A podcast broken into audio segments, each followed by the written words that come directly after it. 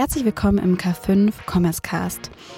Das nachfolgende Gespräch ist ein Live-Mitschnitt der K5-Konferenz, die im Juni 2023 in Berlin stattgefunden hat.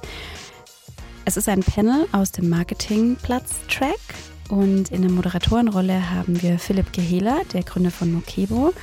Und zu Gast waren auf der Bühne Veselina Markova von TikTok und Sabine Jünger von Otto.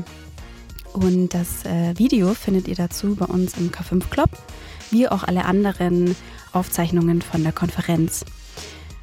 Übrigens ist auch schon wieder unser Ticketshop für die Konferenz 2024 geöffnet. Also am besten schnell sein und sich noch das Early Bird Ticket sichern. Alle Links dazu findet ihr aber wie immer bei uns in den Show Notes. Und jetzt viel Spaß bei der Folge. Herzlich willkommen zum K5 Commerce Cast. Gemeinsam mit unseren Partnern präsentiert euch das K5 Moderatorenteam tolle Use Cases sowie die neuesten Entwicklungen und Trends aus der Welt des digitalen Handels.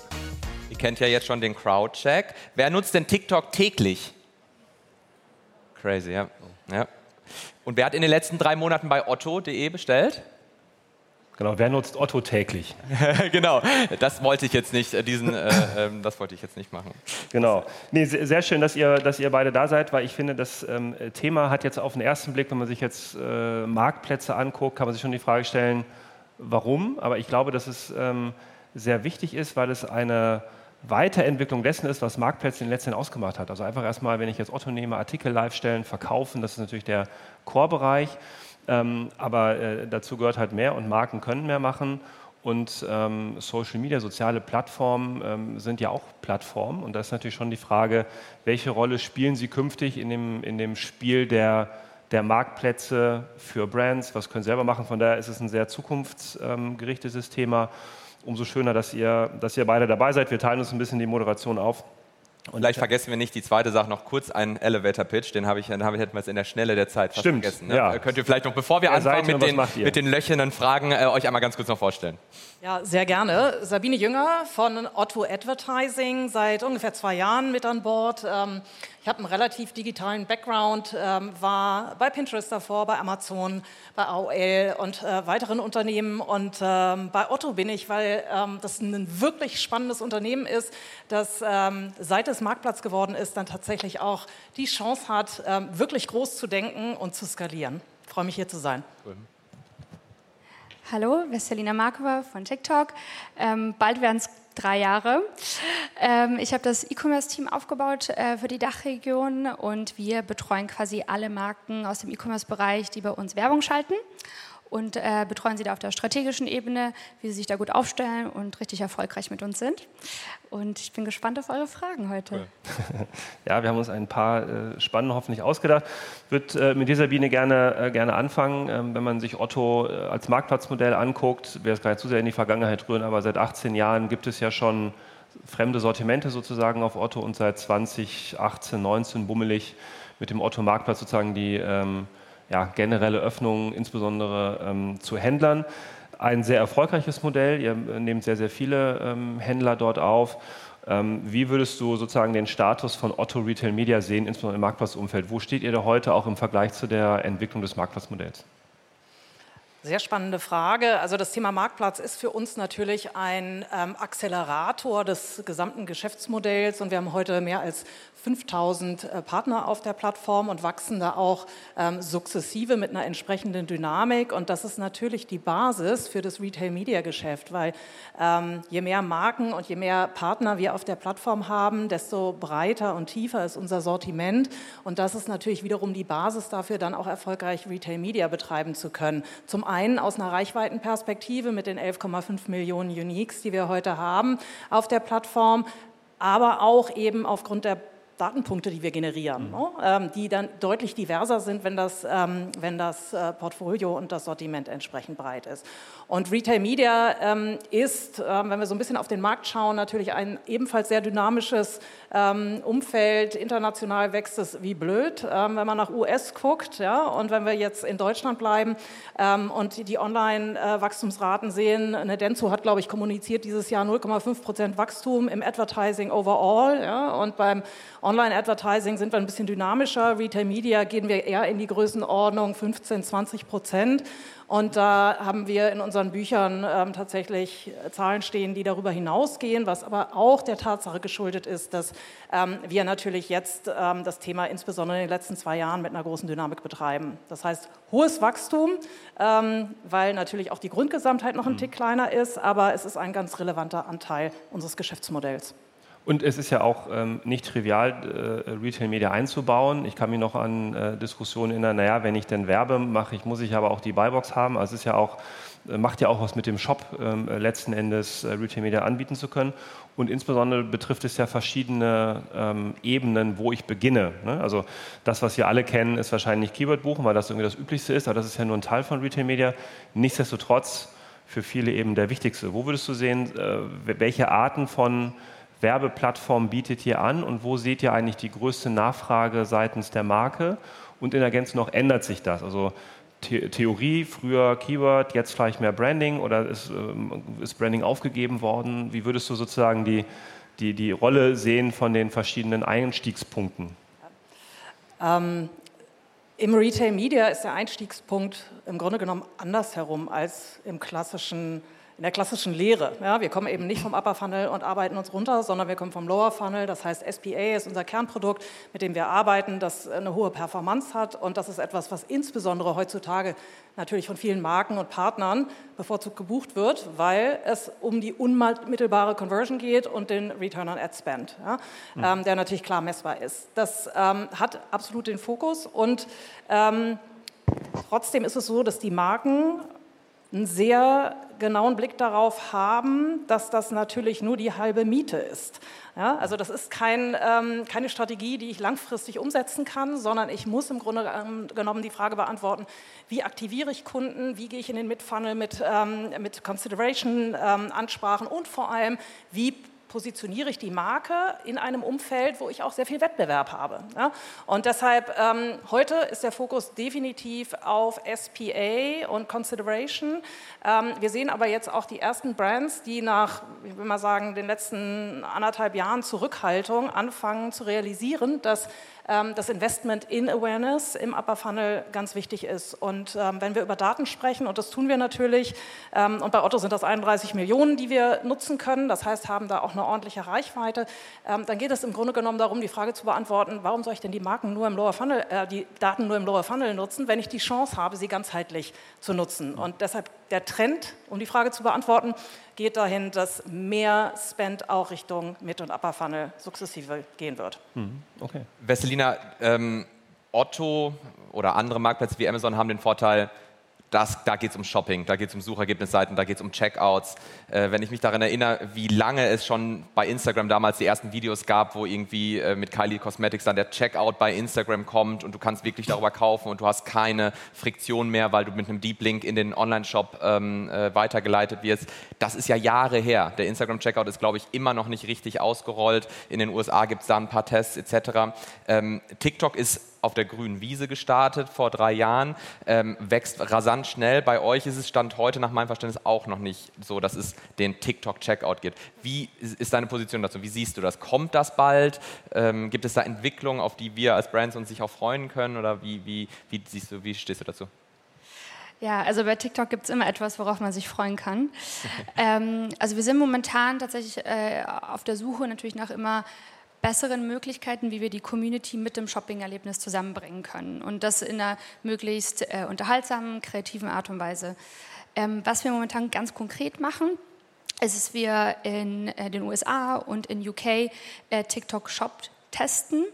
Das bedeutet, äh, TikTok Shop sind drei Bestandteile. Das eine ist Live-Shopping auf TikTok, das andere sind Produktlinks auf den TikTok-Videos und das andere ist der Checkout innerhalb der TikTok-App. Und äh, das testen wir momentan mit einer ausgewählten Anzahl an Händlern, um zu gucken, okay, wie ist die Experience, wie können wir das so gestalten, dass es für die Community wirklich gut ist und dass sie Spaß dran haben. Und ähm, ja, hoffentlich stehen wir hier nächstes Jahr und ich kann noch mehr Updates dazu geben. Aber natürlich der Gedanke ist, wenn die Tests zu Ende sind, dass wir dann äh, die Möglichkeit haben, mit dem besten Setup das auf die gesamte Community auszuweiten. Ja, ja. ja ich meine, das ist natürlich etwas, auf das Brands extrem warten, weil wir, glaube ich, schon alle denken, im Checkout-Funnel äh, verlierst du von dem Klick drauf bis zum Kauf immer noch sehr, sehr viele der Kunden, weil sie irgendwo dann bouncen. Ähm, deshalb bin ich sehr gespannt, was da kommt. Allgemein, TikTok ist eine, müssen wir nicht alle drüber sprechen, ist eine riesige Aufstiegsstory. Ähm, ganz viel Innovation durch neue Themen, das zunutze machen einer wahrscheinlich genialen Erkenntnis, dass die Aufmerksamkeit kürzer wird, die Videos müssen schneller werden, es muss mehr konsumiert werden. Jetzt verkaufst du oder arbeitest sehr stark mit den Brands daran, Werbung zu schalten. Wie siehst du TikTok im Vergleich zu einem Meta positioniert, wenn du mit den äh, Brands und den Advertisern sprichst? Shiften sie mehr und mehr das Budget zu euch? Seid ihr da äh, gut positioniert? Wie würdest du dich da äh, positioniert und abgegrenzt sehen? Ja, ähm, ich glaube vielleicht so zur, zum Verständnis, was, also wir werden nämlich oft verglichen. Ne? Ähm, und TikTok ist aber keine Social-Media-Plattform. Also unsere Definition ist, wir sind eine Entertainment-Plattform für Kurzvideos. Und das bedeutet aber auch, dass die sozialen Kontakte für TikTok nicht so wichtig sind. Es geht nicht um die Follower oder die Leute, die du followst, die dich, äh, die dir followen und so weiter, sondern es geht um den Content. Und das ist das, was essentiell ist. Und ich glaube, das ist auch die größte Unterscheidung. Sobald man das einmal verinnerlicht hat, folgt sehr viel, was danach kommt. Ähm, und das heißt, der Content, sobald der authentisch ist, kreativ ist und wirklich glaubwürdig, ehrlich und einen Mehrwert für den Kunden bietet, ne? nicht polierte Werbung, sondern wirklich authentische Kommunikation, ähm, dann ergeben sich ganz neue Chancen für Brands, die vorher so nie da waren in dieser ehrlichen ja, Kommunikation. Und was wir halt ganz stark erleben, was halt ein wirklich großer Vorteil auf TikTok ist, ist, dass da so eine ganz neue Shopping-Kultur sich entwickelt auf TikTok. Das heißt, die Community ist wahnsinnig interaktiv, die kommentieren, die teilen, die sind wirklich, die wollen partizipieren in dem äh, Thema, welche Produkte sind jetzt gerade toll, welche sind hot, was sollen die Leute kaufen. Und das verknüpfen wir natürlich mit dem, mit dem Abverkaufsaspekt. Und ähm, das heißt, eine ganz, ganz große Chance ist, jedes Content Piece, also jedes Video, was hochgeladen wird auf TikTok, und es sind Millionen pro Tag, ist eine neue Chance für eine Marke, viral zu gehen, eine Nachfrage zu schaffen, die noch nie so da war, mit den über eine Milliarde Nutzer, die wir auf der Plattform mittlerweile haben, und ähm, das auf eine unterhaltsame Art und Weise zu machen. Und äh, ich glaube, da haben wir sehr viele Cases auch in der Vergangenheit gehabt, wo wir gemerkt haben, wow, dass die Community ist richtig stark auf TikTok. Ja, ähm, Sabine, jetzt ist das ja eigentlich spannende Unterschiede. Es sind beides Plattformen. Äh, bei, du, bei, bei, dir geht es sehr stark um den Commerce. Du hast gerade schon viel vom Lower, Lower Funnel gesprochen und von auch der Zurückhaltung der letzten Zeit. Ich würde da vielleicht gerne noch mal in einer Frage mit eingehen. Wie, wie blickst du darauf, was bietet ihr den, den, den Advertisern, den Brands an, um zu sagen, kommt wieder höher in den Funnel, fangt wieder an, euch mehr zu trauen. Auch wir mit Mokebo auf Amazon äh, oder auf Otto spenden nur bei SPA momentan, weil auch wir im Bottle Funnel versuchen zu wachsen und an die Wachstumsgrenzen zu kommen, weil es halt einfach alles unsicher ist. Die großen Wachstumshebel liegen aber natürlich dann in den Initiativen ähm, im Middle- und Upper Funnel wie bietet ihr das an? Wie, wie, sprichst du, was sind, die, was sind die Argumente, um zu sagen, jetzt kommt, kommt äh, und geht wieder mehr ins Awareness? Was ja sozusagen, um einen, äh, auf, auf, äh, auf Selina und TikTok zu gehen, was ja eher dort sehr stark stattfindet. Meta und TikTok ist ja vor allem eher im Brand Awareness, weil diese ganze Checkout-Komponente fehlt. Also erstmal ist das genau die richtige Strategie, zu sagen, bis zu der Wachstumsgrenze Vollgas zu geben. Ne? Also im Lower Funnel, weil es ja darum geht, Conversions zu treiben. Ähm, der nächste Schritt ist tatsächlich dann zu schauen, wie kann ich Botschaften im Display-Format ganz klassisch ähm, platzieren, aber dann auch, wenn wir weiter in den ähm, Funnel nach oben einsteigen, ähm, datengetrieben Out-of-Home-Werbung ähm, zu platzieren. Und da geht es im Wesentlichen darum, das eben nicht losgelöst von den anderen Stufen zu tun, sondern möglichst konsistent ähm, die Customer Journey zu begleiten. Ja? Und das tun wir, indem wir einen, ähm, einen Tech-Stack haben, den wir selbst entwickelt haben und mit dem wir in der Lage sind, dann eben auch ganzheitlich auszusteuern. Das ist das eine. Und das andere ist, dass wir schauen, dass wir ähm, möglichst kreativ sind, was innovative Formate anbetrifft und sind da auch sehr testfreudig. Ähm, ein innovatives Format, ähm, das Thema Live-Shopping, ist eines, ähm, ist hier auch schon ein bisschen, hat schon ein bisschen stattgefunden, glaube ich, auf der Veranstaltung, das wir seit letztem Jahr betreiben. Das geht jetzt im Grunde genommen aus diesem Testmodus heraus und da hatten wir gestern Abend beispielsweise eine Live-Show mit Apple und hatten da wirklich auch signifikante Reichweiten produzieren können und das ist jetzt im ersten Schritt erstmal ein ein Awareness-Format nämlich die Chance für Marken, ähm, tatsächlich ihre Produkte zu inszenieren. Und das, was für uns natürlich extrem spannend ist, ist einen Dialog herstellen zu können.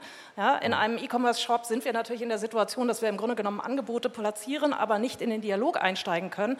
Und ähm, das sehen wir, dass wir durchschnittlich 4000 Messages haben oder äh, Messages im Chat ähm, bei unseren Live-Shopping-Formaten und Reichweiten bis zu 60.000 ähm, äh, NutzerInnen parallel im Stream. Und da können wir einfach Botschaften platzieren, die wir ähm, eben in der Form, in anderen Formaten nicht platziert bekommen. Und so gehen wir in den Dialog dann auch mit den Brands. Ich meine, das ist ja, ihr befindet euch ja in einem wahnsinnig kompetitiven ähm, Space. Man hat äh, äh mit Google und Meta die zwei größten äh, Advertiser der Welt, Amazon aufgeschwungen zu Platz drei. Amazon ist ein direkter Konkurrent, weil es auch der Marktplatz ist. Sind das dann genau die Punkte, die Burggräben, die ihr grabt, um zu sagen, das können keine der drei, dieses ganze All-in-One-Konzept? Wie würdest du das beschreiben? Was sind die absoluten USPs, die die anderen so noch nicht abbilden? Ja, das, das Thema Live-Shopping ist ein Differenzierungsmerkmal. Die anderen machen es nicht. Meta ist ausgestiegen aus dem Thema. Es ja. kam jetzt gerade heute noch mal eine Message, dass sie auch die, ähm, die Offline-Stores ähm, runterfahren. Also da, da gibt's, ähm, da, da, geht man eher raus. Ja? Ähm, und trotz alledem ähm, ist es natürlich so, dass die großen Player da eine Daseinsberechtigung haben. Ja? Ähm, das, was wir für uns wirklich als USP sehen, ist, ähm, dass wir in der Lage sind, darüber, dass wir wirklich auch mit individueller Technologie im nationalen Kontext unterwegs sind, in der Lage sind, mit Marken, mit Agenturen auch genau diese Lösungen zu entwickeln. Und das ist ein anderer Aufschlag, als wenn ich das ähm, über eine globale Plattform mache, weil ich mehr Chance zur Individualisierung habe. Das ist das eine. Und das andere ist tatsächlich, ähm, wir auch Reichweiten ähm, natürlich zuliefern. Ich habe die 31 Millionen schon genannt, die relevant sind und die sind auch relevant für die Werbetreibenden. Und äh, Last but not least, ähm, Differenzierung in der Allokation der Spends ist, glaube ich, auch immer wünschenswert ähm, aus Agentur- wie auch Brandperspektive, um dann auch ähm, Abhängigkeiten zu reduzieren. Ja. Vielleicht noch als eine abschließende Frage an äh, Vesselina. Äh, wenn wir schon über Funnels sprechen und wie, ähm, wie Geld allokiert, äh, allokiert, wird, was spiegeln dir die, die Brands? Sagen die schon, das ist genau richtig, wie wir bei euch spenden, was der Output am Ende auch ist, der Erfolg, den ich generiere. Es geht es schon recht. Du sagst, es, ähm, es ist noch, es ist keine Shopping-Plattform, sondern es soll engaging sein etc. Aber spiegeln Sie, dass Sie glücklich sind, wie viel Transaktionen Sie dann am Ende noch darüber treiben können? Äh, ist, ist es ein positiver Einblick, den du da bekommst? Also ich glaube, glücklich sind sie. ich glaube, es kommt halt immer darauf an, was ähm, die Marken, sage ich mal, ausprobiert haben mit uns. Wir haben natürlich sehr stark angefangen mit dem Branding-Aspekt, als wir das Werbegeschäft aufgebaut haben. Mittlerweile ist es so, dass wir aber sehr, sehr viel in den Performance-Marketing-Teil rein investiert haben. Und ich glaube, da gibt es noch sehr, sehr viele Chancen, die ungenutzt sind momentan.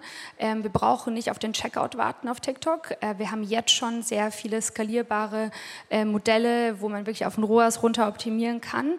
Und ich glaube, da gibt es noch ganz viele Marken da draußen, die das noch nicht mit uns getestet haben.